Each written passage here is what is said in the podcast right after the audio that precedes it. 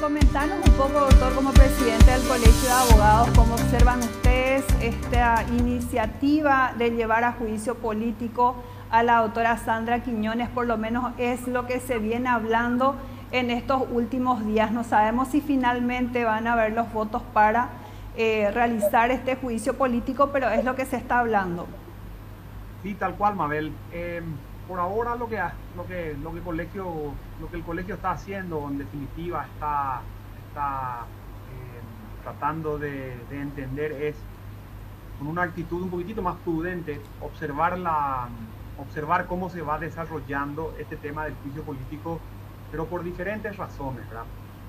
La primera es que nosotros, nosotros vemos que la, que la Fiscalía General del Estado fue la gran ausente en el año 2020 y en el año 2021. Esa no es una posición nueva eh, que el colegio esté diciendo en este momento con tu entrevista, sino que fue, creo yo, el colegio uno de, uno de esos gremios o de esas instituciones que reclamó eh, en su momento que la Fiscalía tenga posiciones claras en sus políticas criminales en el marco de la pandemia, en el tema de González Daer, en el tema del padre, en el tema del hijo, Em, los problemas que tuvo el sistema cuando, cuando los fallos se dieron, cómo se... O sea, el colegio siempre estuvo, digamos, señalando las falencias de la Fiscalía General del Estado o del Ministerio Público, si se quiere, representada en su Fiscalía General. Y es posible que en este momento se estén, se estén, digamos, coincidiendo en muchas de las cosas que el colegio decía sobre las falencias de la Fiscalía General.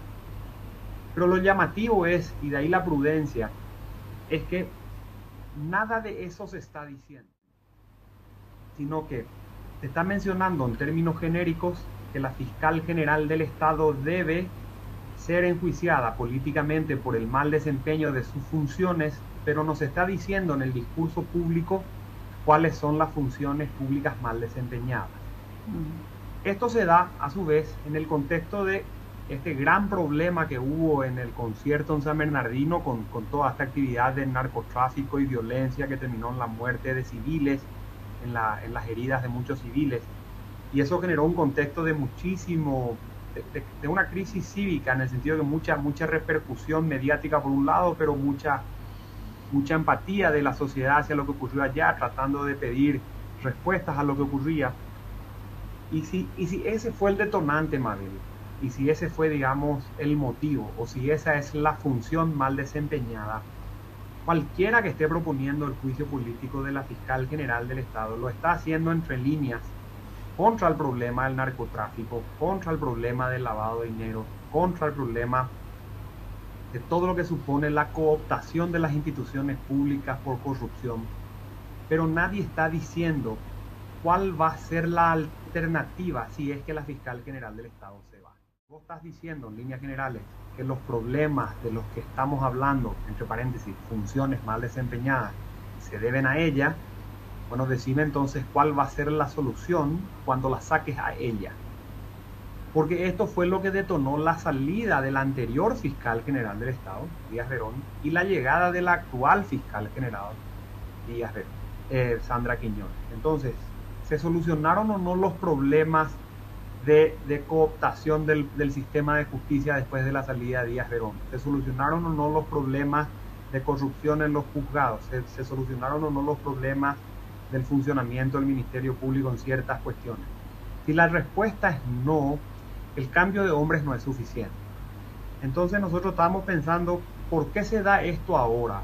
¿Solamente por lo que ocurrió en San Bernardino o ese contexto, digamos, detona y hace colapsar un vaso que ya estaba a punto de llenarse, o esto tiene que ver con la coyuntura política típica de las elecciones en internas partidarias importantes. Estadísticamente, cada elección interna en un partido político remueve el escenario de las altas autoridades y también queremos saber si eso tiene o no como contexto algo que para nosotros es relevante. La fiscal general está a punto de terminar su mandato. Porque, quiera o no, la fiscal general no es producto del gobierno actual, sino que el gobierno actual hereda la nominación del gobierno saliente, en el sentido que Sandra ha sido elegida en la época de Horacio Cartes.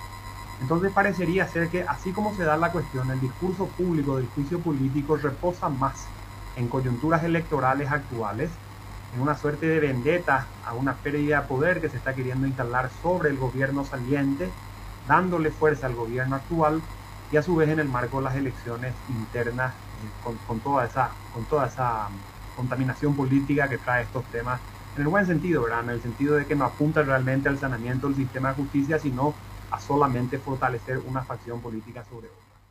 Y se avanza eh, con este proceso. Eh, ¿Qué es lo que podemos esperar de la implementación de esta figura constitucional de juicio político a la máxima cabeza del Ministerio Público? ¿Qué es lo que Paraguay tiene que tener en cuenta justamente al realizar un juicio político para que después de vuelta eh, no pase lo que ya nos pasó con el doctor Bonifacio Ríos Ábalos y el finado Carlos Fernández Gadea. El juicio político tiene, el juicio político tiene un componente político innegable. Sea, y además no es una figura que, que se ha utilizado poco en Paraguay, te diría más, creo que se, ha, que se ha utilizado en exceso. Y parecería ser que en esta oportunidad todo apunta a que se utilice dentro del marco de ese exceso.